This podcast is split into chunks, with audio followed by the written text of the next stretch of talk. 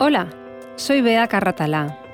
Bienvenidos a Polivalientes, nuestro humilde espacio en el que conoceremos y rendiremos homenaje a todos los polivalientes que conocemos. Espacio que tengo la fortuna de ofreceros gracias al apoyo de Medio Corredores de Seguros. Porque nadie mejor que ellos para acompañar a todo aquel que asume riesgos y quiere encararlos desde la mayor tranquilidad. Lo primero que quiero hacer hoy es dar las gracias. Daros las gracias por la bonita acogida que ha tenido nuestra iniciativa. Gracias a todos los que nos regalasteis vuestro tiempo y nos escuchasteis. Gracias por vuestras suscripciones, porque eso significa que queréis escuchar más. Y por supuesto, gracias por vuestros comentarios, siempre llenos de cariño. Hoy contaremos con Sergio López Alcover, impulsor de Viviendea. Sergio me impactó a priori por su impecable educación y respeto. Y después me sorprendió por su valor al querer que las cosas fueran diferentes en un sector tan tradicional e inamovible como el inmobiliario. Y aún más después de una crisis profunda con todo en contra.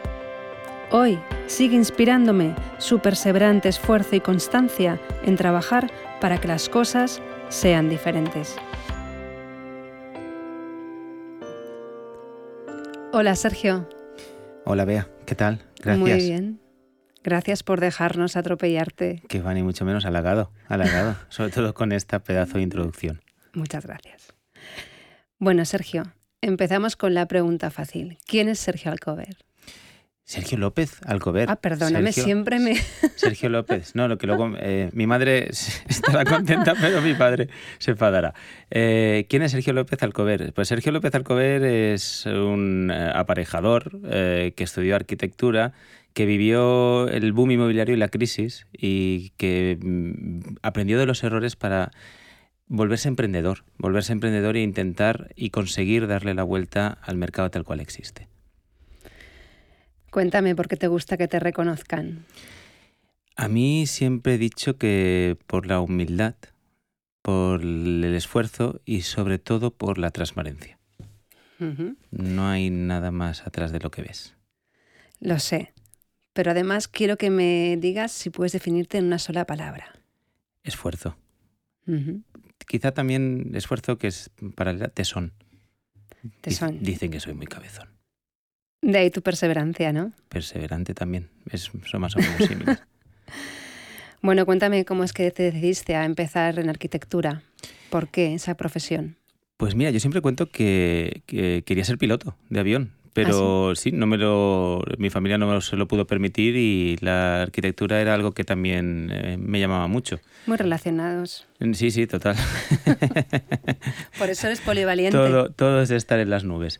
Eh, pues mira, eh, sinceramente, cuando me vi con el, selectivo aprobado dije a dónde voy, me llamaba la arquitectura, me dio cierto recelo y miedo el tema de lo largo que era estudiarla y primero hice arquitectura técnica y luego me fui a, la completé con arquitectura apasionadamente.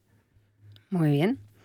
Y bueno, a día de hoy ya has contado que bueno, empezaste como arquitecto y has virado, ¿no? Hacia un proyecto nuevo. Entonces, quiero que me cuentes de una forma sencilla qué es Viviendea. Venga, ¿qué es Viviendea? Así de, todo de una. Viviendea es una plataforma online que agrupa a usuarios demandantes de vivienda de obra nueva y los pone en contacto con aquellos que son capaces de generar la oferta. ¿Qué oferta? La que nuestros usuarios están pidiendo, la mejor posible. Más fácil. Mm, Dar un toque más. Eso es, eh, a, raíz de pasar por lanzadera sales con una misión y te la sabes de carrerilla. Básicamente lo que estamos haciendo es darle la vuelta al mercado inmobiliario de obra nueva. a día de hoy un comprador cuando quiere iniciar un proceso de compraventa de, de una vivienda de obra nueva tiene que ir a un cartel y eh, comprar lo que un promotor, una comercializadora, un arquitecto han pensado para él. Nosotros lo que hacemos es darle la vuelta, empezar por el comprador, de tal manera que se genera la vivienda que necesita, ajustada a sus necesidades. Cambiéis el centro. El centro es el cliente. El centro es el cliente. Pasamos de un mercado de producto a un mercado de usuario y de servicio. Y de experiencia entiendo también, porque se le escuchará diferente. Se le hace partícipe de todas las decisiones del hogar. Al final, conociendo sus necesidades, se puede proyectar la vivienda que tú necesitas. Muy bien. Y se puede. Bueno, cuéntame un poquito más. Em, ¿Por qué decides mm, cambiar ¿Cuál fue ese elemento disruptor que te hace que tengas una nueva forma de entender el mundo inmobiliario? ¿Por qué cambiamos ese punto central? Pues mira, es sencillo. En el 2001, como te he comentado, terminé arquitectura técnica y viví el boom inmobiliario, un momento en el que no hacía falta escuchar a nadie porque todo se vendía, en el que se proyectaba de una manera, todas las viviendas eran iguales, las calidades daban igual, eh, la ubicación daba igual, se vendía todo. De ahí a pasar en el 2007, justo cuando terminé arquitectura, no hacer nada, hay un mundo. Y además nos dimos cuenta, eh, empezamos a tratar con el, con el cliente final y nos dimos cuenta de que es sencillo escucharle y es sencillo adecuar la vivienda a las necesidades del comprador. Ahí viendo que nadie respondía con oferta nueva, siempre decíamos que hablábamos con clientes y decían, ¿por qué no te has comprado una vivienda de, de obra nueva? es que no hay oferta. Digo, a ver, es como ir a un concesionario de vehículos y decirte, oye, quiero un coche nuevo eh, no, cómprate uno de segunda mano. Pues vamos a hacer una cosa, si entendemos que hay demanda de vivienda de obra nueva, vamos a generarla, pero vamos a generarla desde la demanda, no desde la oferta. Y ahí fue donde en el 2013 empezamos a darle vueltas a crear una plataforma que le diera la vuelta al mercado inmobiliario de obra nueva tal cual se entendía hasta ahora y tal cual todavía se sigue haciendo muchas, eh, muchas promociones. Una, lo que hemos comentado, una plataforma centrada en el usuario y no centrada en el producto. Muy bien, estás hablando en plural. Cuando uno emprende tiene que tener un impulso personal espectacular, pero también tiene un gran apoyo. ¿Quién ha sido ese apoyo? Porque no siempre son los que forman parte del equipo. Te he comentado el 2013. ¿Vale? Estábamos ya seis años de crisis donde nadie arrancaba y yo tengo muy en mente, en este caso a mi mujer, Recuerdo perfectamente decirle, mira, esto no arranca, mi mujer también es del sector. Eh, aquí hay dos maneras, o me busco otra cosa, porque a esto parece que le quedan todavía, o tengo una idea de la cabeza a la que le podemos dar una vuelta. Y me acuerdo una palabra que me dijo, tira. Muy bien. A día de hoy estamos hablando de prácticamente siete años después, en las que hemos ido y venido muchas veces, en las que seguimos aguantando eh, tras muchos noes, noes, noes, seguimos, seguimos, y han venido ya muchos síes. Ella siempre, siempre está ahí. Bueno, Eres muy afortunado. Dos perseverantes, entonces. Sí, ella también tiene. El gen emprendedor o el gen empresarial lo tiene desde, desde bien pequeña y ha sido fácil en este aspecto. Me alegro por los dos, además. Sergio, he leído en el Valencia Plaza que trabajas en la versión 2.0 de Viviendea. Ya está la versión 2.0 en marcha. Ahora, ah, ahora, está. ahora va la 3 o la 4 o la 5 que dice el equipo. Dice, Parecéis un iPhone, ¿no? Esto... tengo mareado el equipo a los pobres porque cada día me despierto con una idea nueva y me dicen, pero ¿para cuándo lo quieres? O sea, frena que tenemos que ir eh, poco a poco. Al final, eh, la 2.0 es prácticamente la 0.0. Nosotros, la que te comentaba, comentamos en Valencia Plaza, que era la 1.0, es la que tuvimos que validar nosotros el modelo mm, totalmente, en la que fuimos catadores de demanda, escuchamos eh, nos juntamos con una gestora de cooperativas en este caso y ahora lo estamos haciendo también con una promotora para eh, generar el mejor producto, pero hemos acompañado al cliente hasta el final. La 2.0 es una plataforma que vuelve al origen y que puede ser utilizada por cualquier arquitecto, por cualquier inmobiliaria, por cualquier promotora, por cualquier constructor y por cualquier agente inmobiliario en cualquier lugar de España para hacer exactamente lo que hemos hecho nosotros en Valencia. Muy bien, y ya que hablas de lanzadera, cuéntame ¿Cómo ha sido la experiencia de formar parte o entrar en una aceleradora de empresas? Es una, hay que hacerlo. Es una experiencia brutal y altamente recomendable y sobre todo dentro del entorno emprendedor valenciano, el pasar por la aceleradora parece como que te etiqueta, ¿no? que te valida, vale, eres un emprendedor con una etiqueta verde. Nosotros hemos tenido un antes y después, eh, en este caso también siempre agradecer a Lanzadera y a, y a CBR porque entramos a través de un programa corporate, y un antes y después porque como que nos validó la propuesta y nos dio credibilidad, eh, visibilidad y credibilidad. Luego al final, a partir de ahí ya es saber hacer bien las cosas. Muy bien, que no me cabe duda que lo hacéis, porque ya han pasado siete años. Y desde que tu mujer y tú os aunasteis ¿no? en esta nueva empresa, ahora estáis de lleno en el mundo PropTech, del que mucha gente no sabe nada. Y me gustaría que nos lo contaras para legos. A ver, el tema del, del PropTech, siempre dice todo el mundo que en inglés parece que todo suena mejor, ¿vale? Al final estamos hablando de la digitalización del sector inmobiliario, las property technologies, Em, fintech son las del bancario, tenemos varias. Dentro de la rama del inmobiliario se, se ha centrado en el PropTech, que es intentar digitalizar todo el proceso inmobiliario, tanto de obra nueva como de segunda mano, también están las hipotecas, entonces ahí hay un montón de startups, creo que, que están rondando, eh, estamos rondando ya los, las 300 en toda España, que están intentando entender principalmente que la experiencia de usuario, eh, entender al comprador final. Hay muchas ramas, eh, os aconsejo eh, dentro del mapa Protec, por si queréis investigar todo lo que hay, hay uno de Finnovating que está, está muy bien. Finnovating.com, mapa Protec España, ahí veréis todas las Pues desde luego lo consultaremos. Eh, bueno, te doy la enhorabuena porque Viviendea fue finalista en el 2019 del Barcelona Meeting Point PropTech Startup Awards. Acabas además de participar en el Tech Spirit de Barcelona impartiste una ponencia y bueno, me consta que tu día a día está a caballo entre tu trabajo en tu oficina, que no deja de ser un, entorno colaborativo que has creado para Viviendea y tus desarrollos arquitectónicos y bueno, un sinfín de eventos startuperos, networking, connection hubs, eventos PropTech, fintech, de todo. Bueno, vamos a ponerle un poquito de... de claridad todo este tema. ¿Cómo crees que este entorno tecnológico está cambiando la forma de hacer negocios y crear empresas?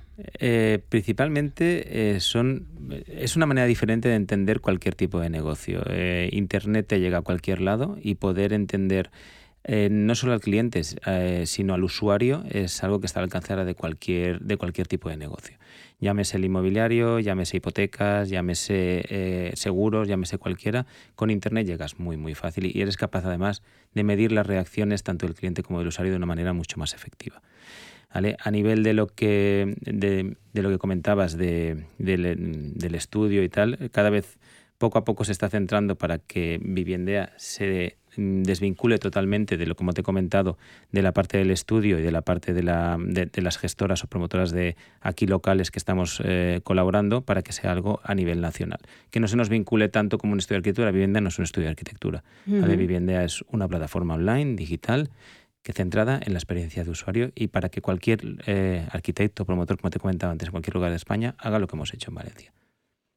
En Valencia cuándo vais a empezar vuestro primer proyecto pues en Valencia conseguimos en el 2018, colaborando en este caso con, SAME, una gestora de cooperativas y promotora, eh, conseguimos en el 2018 eh, realizar el primer edificio en Valencia que se hace desde el comprador final, en este caso desde 24 compradores que han depositado la confianza en Viviendea y en este caso también en, en SAME, eh, para materializar un, un edificio en Benimaclet de 24 viviendas que jamás hubiera salido de un estudio de mercado. Es un edificio que es un galimatías, que es, responde perfectamente eh, a, lo que, a, los, las viviendas, a los usuarios que van a vivir en esas viviendas y que vamos a empezar en marzo la, ejecución de la obra.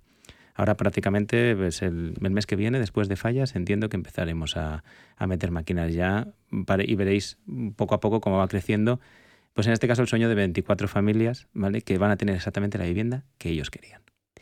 Porque ese es el lado humano del proyecto, ¿no? De alguna manera, ver que cada cliente eh, define su vivienda y además se le entrega algo que él mismo, en el que él mismo ha participado en su concepción de alguna manera, ¿no? Correcto. Al final eh, se, ha debatido mucho en el sector en cómo se pueden hacer viviendas a medida. ¿no? Esa parece una palabra que me da, vivienda que medida. Yo, yo, lo que quiero hacer, al final, es un conjunto de viviendas iguales que me sea fácil de construir. El cliente, evidentemente, cada vez es más exigente, es más conocedor. Nosotros queremos que sea un experto inmobiliario, pero mm, no llega a los límites de querer eh, modificar por entero el proyecto. sí que quiere unas calidades eh, ajustadas, sí que quiere equipamiento, sí que quiere instalaciones, sí que quiere proyectos sostenibles e eficientes, pero la única manera de verdad de hacer eso es meterle al principio del proceso. En el proceso natural, en el que cuando piensas en cómo va a ser el futuro edificio, lo haces en función de datos, en función de sensaciones, como se está haciendo ahora, y se mete al cliente una vez que está todo definido y no se le deja modificar nada, ahí es imposible modificar o adecuar el producto a la demanda. Tiene que ser con el cliente al principio del proceso. Si no he entendido mal, de alguna manera se invierten un poco los tiempos, ¿no? Porque empleáis más tiempo en la definición que tal vez incluso que la ejecución. ¿Eso es posible? No, fíjate, los tiempos, los tiempos más o menos son los mismos. Lo que pasa es que se mete, se introduce, eh, en este caso, al cliente, al usuario, al comprador final, se introduce mucho antes. Ten en cuenta que un proceso inmobiliario de obra nueva dura entre 36 y 48 meses. Y los primeros meses son para eh, estudiar, adquirir suelos, empezar a hacer proyectos, pedir licencias. Pasan prácticamente entre 6 y 12 meses en función del municipio mm. hasta que se coloca el cartel final donde tú puedes ir a comprar ya, ya una vivienda. Y han pensado todo por ti.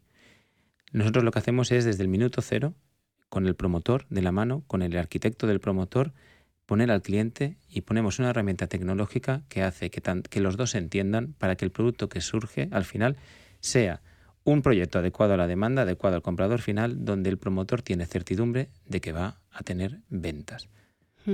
Equilibramos oferta-demanda y hacemos un proceso mucho más, más sencillo. Yo tengo muchas ganas de verlo, porque es como magia todos los que hemos estado en el sector inmobiliario, y yo me incluyo, eh, el deseo del cliente es de lo más dispar. Y que tengáis eh, la habilidad para aunarlo y, convertirlo en un producto y que además sea, satisfaga a todos los que van a formar parte de esa comunidad, pues a mí personalmente es que es algo que me encantará ver.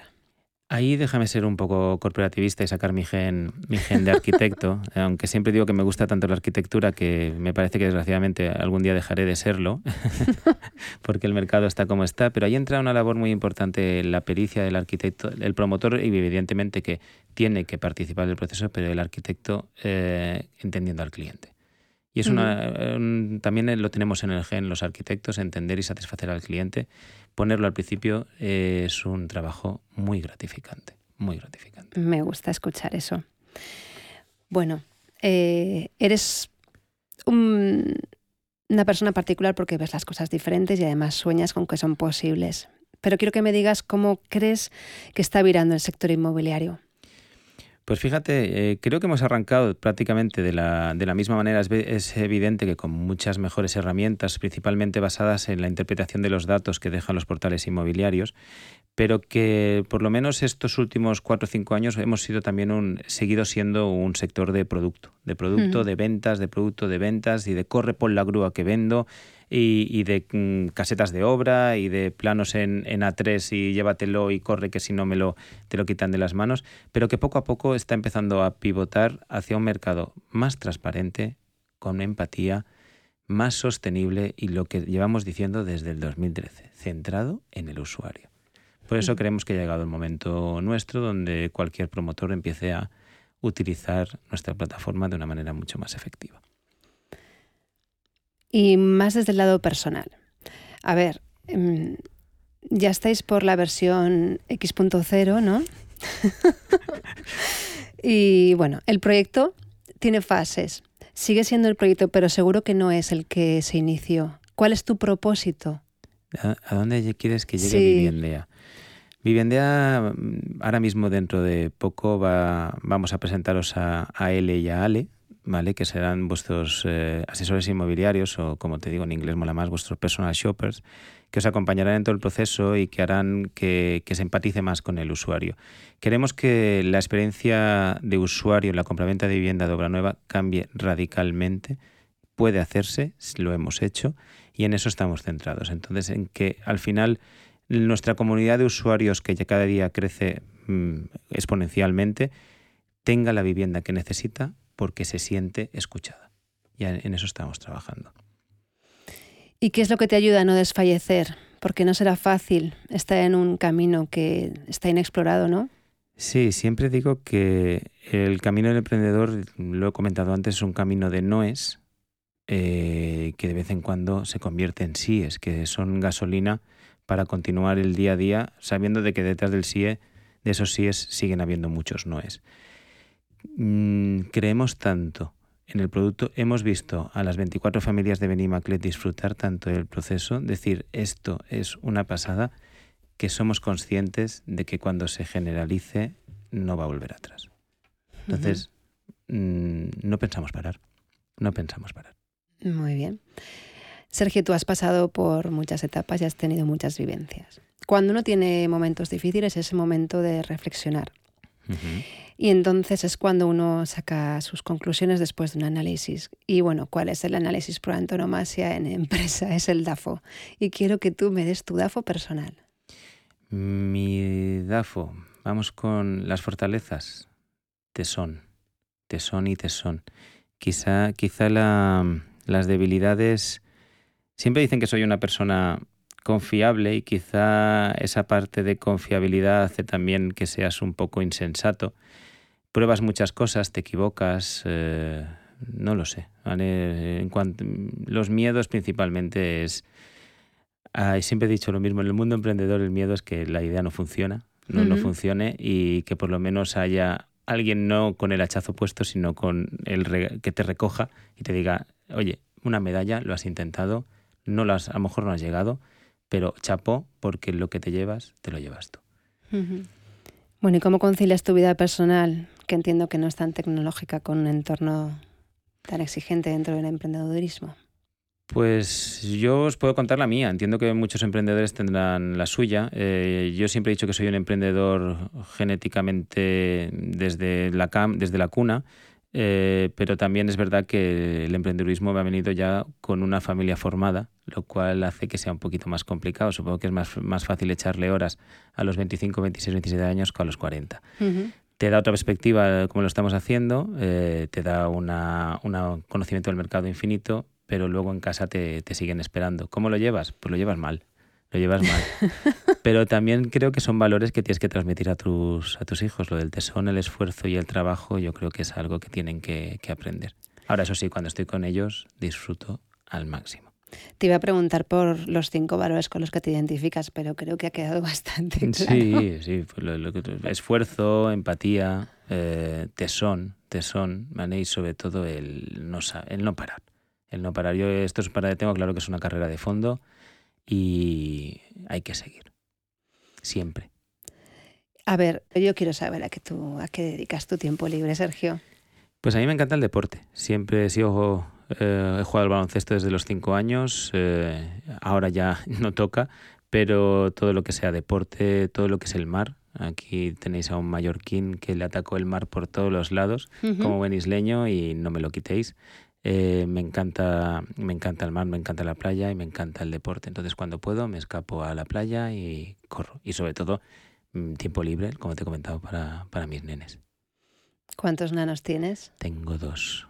Una preciosidad rubia de nueve años y un terremoto rubio también. Me han salido los dos desteñidos de, de cinco años. Vamos, que va servido, ¿no? No te aburrirás. Es una gozada. Pero entonces volverás a jugar al baloncesto con el pequeño, ¿no? Bueno, o con la pequeña. Les está tirando más el tenis, que lo, que lo cual también es un deporte que me gusta bastante, entonces jugaremos al tenis. Bueno, así vas eh, aprendiendo cosas nuevas. Bueno, eh, quiero que me cuentes mm, para qué tienes una habilidad desconocida. ¿Para qué tengo yo una habilidad desconocida. Sí, eso que tenemos siempre secreto, que todos descubrimos habilidades conforme vamos haciéndonos mayores. Yo, fíjate, habilidad desconocida. Soy extremadamente tan, tan transparente que te, te, diría que la gente se sorprende, por ejemplo, que sea que me guste tanto el buceo, ¿vale? Que haya buceado con tiburones, que, que tenga esa capacidad de, de riesgo que no transmito directamente. ¿Vale? Entonces, quizá esa parte de locura cuando me calzo ya las botas y me quito la americana es algo que la, gente no se espera de mí. Se espera, se espera que algo sea, que sea bastante más pausado de lo que por primera impresión transmito. Es, eres arriesgado entonces. Eh, sí, se me va bastante la pinza cuando me quito la americana. Pero creo que esa parte hay que tenerla, ¿vale? Hay que tenerla. Y luego también la transmites en el trabajo.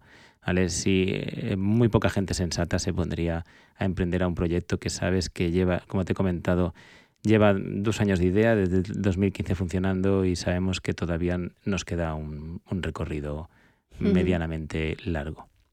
Bueno, y en este recorrido largo, como seguro que eres persona común como todos, a ver, algo que no soportes mucho. Lo que no soporto en cuanto al trabajo, ¿vale? Básicamente es... Mucha gente me dice que, me cuesta delegar y estoy eh, ansioso de delegar. Lo que pasa es que hay poca gente que quiera eh, recoger responsabilidad. O sea, esa cadencia en general de la, carencia de, la sociedad de, querer asumir responsabilidades es algo que, cuesta, que cuesta, que me cuesta entender. es, más fácil, evidentemente, que la culpa sea de otro, ¿vale? Pero esa parte de asumir responsabilidades y asumir errores, errores, porque te equivocas, me equivoco continuamente, es algo que me encantaría que tuviera más gente. Me gusta lo que dices. Siempre pregunto esto para finalizar. Y es que quiero que me cuentes qué significa para ti tres binomios. Compromiso y esfuerzo. Eh, no se entienden uno sin el otro. No se entienden uno. Pero vamos, es lo que te he comentado, es uno de los valores que, que tienen que, Siempre digo que a mí me gusta mucho el deporte porque, porque es inmediato la, esta famosa cultura del esfuerzo, ¿no? Tú tienes que, entrenar para ganar. Si pierdes, tienes que entrenar para ganar. Y si ganas, tienes que entrenar para que no te ganen. Compromiso y esfuerzo van ligados. Integridad y ética. Perfecto, otros, otros dos. Es algo que le falta mucho al sector inmobiliario. ¿vale? O sea, dinero fácil, todo enseguida, eh, no tendríamos al cliente eh, creo que son valores que hay que poner encima de la mesa ya, no solo a lo personal, sino a lo laboral. que, tenemos que tener también como empresas la, famosa responsabilidad social que ahora eh, todo el mundo pone encima de la mesa y que parece que vamos a mm. ser más guays, tiene que ser, pero porque nos lo creemos, no porque ahora está de moda. Sí, de forma más silenciosa, ¿no? Perfecto. Éxito y felicidad. Ni una ni la otra. O sea, a ver, eh, mira, una de las cosas que en el mundo emprendedor siempre me he quejado yo, yo digo, soy un verso, un verso suelto, es que siempre te ponen ponentes cuando vas a estos a, eventos de startups de éxito. Mira, aquí mm. tienes a un unicornio, alguien que ha multiplicado por 10 la inversión. Eh, aquí viene el de WhatsApp, el de Google, el de tal. Y dices, bien, perfecto, ¿vale?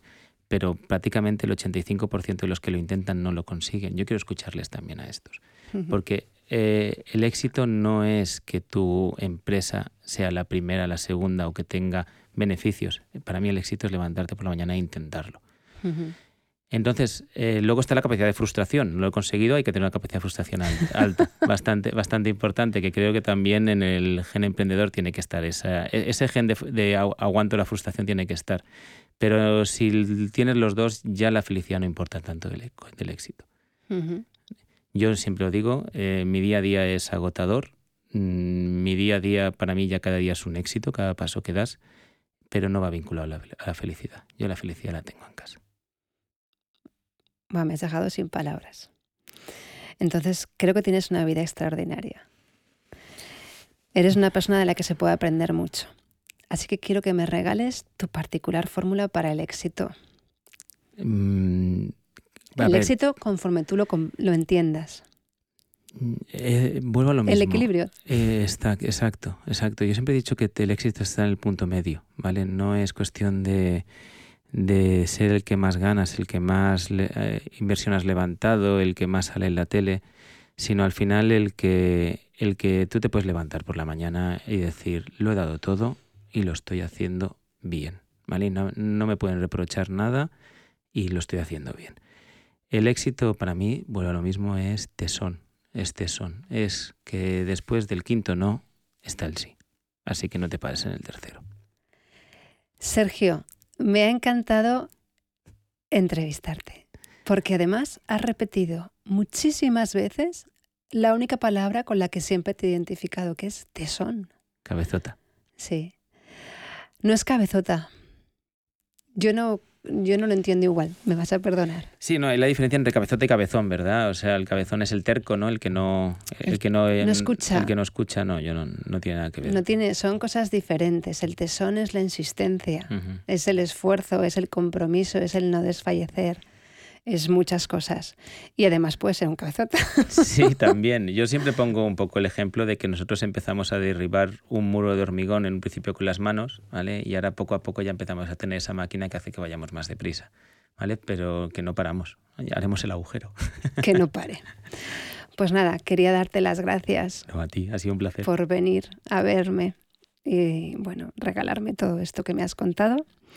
Y bueno, me gustaría terminar con una frase de Woody Allen que decía que el 90% del éxito se basa simplemente en insistir. Y no me cabe duda de que gracias al tesón que tienes y del que ya tanto hemos hablado, habrá un antes y un después en mi vivienda. Habrá una nueva forma de entender la compra de una vivienda, donde se pondrá en valor el criterio del comprador. Exacto, al usuario. Muchísimas gracias, Sergio. A ti, a un placer. buen día. Igualmente. Gracias. Hasta luego. He disfrutado mucho conociendo un poco más a Sergio y descubriendo que el tesón es algo esencial en todo aquel que emprende. Y para todos los que emprenden es muy importante ir seguro por la vida ante lo incierto del camino. Por ello también quiero dar las gracias una vez más a Medio Corredores de Seguros por estar apoyando nuestro podcast y por hacerlo posible. Os invito a consultar su web cuentaconmedio.es y cuento con vosotros para la próxima. Gracias.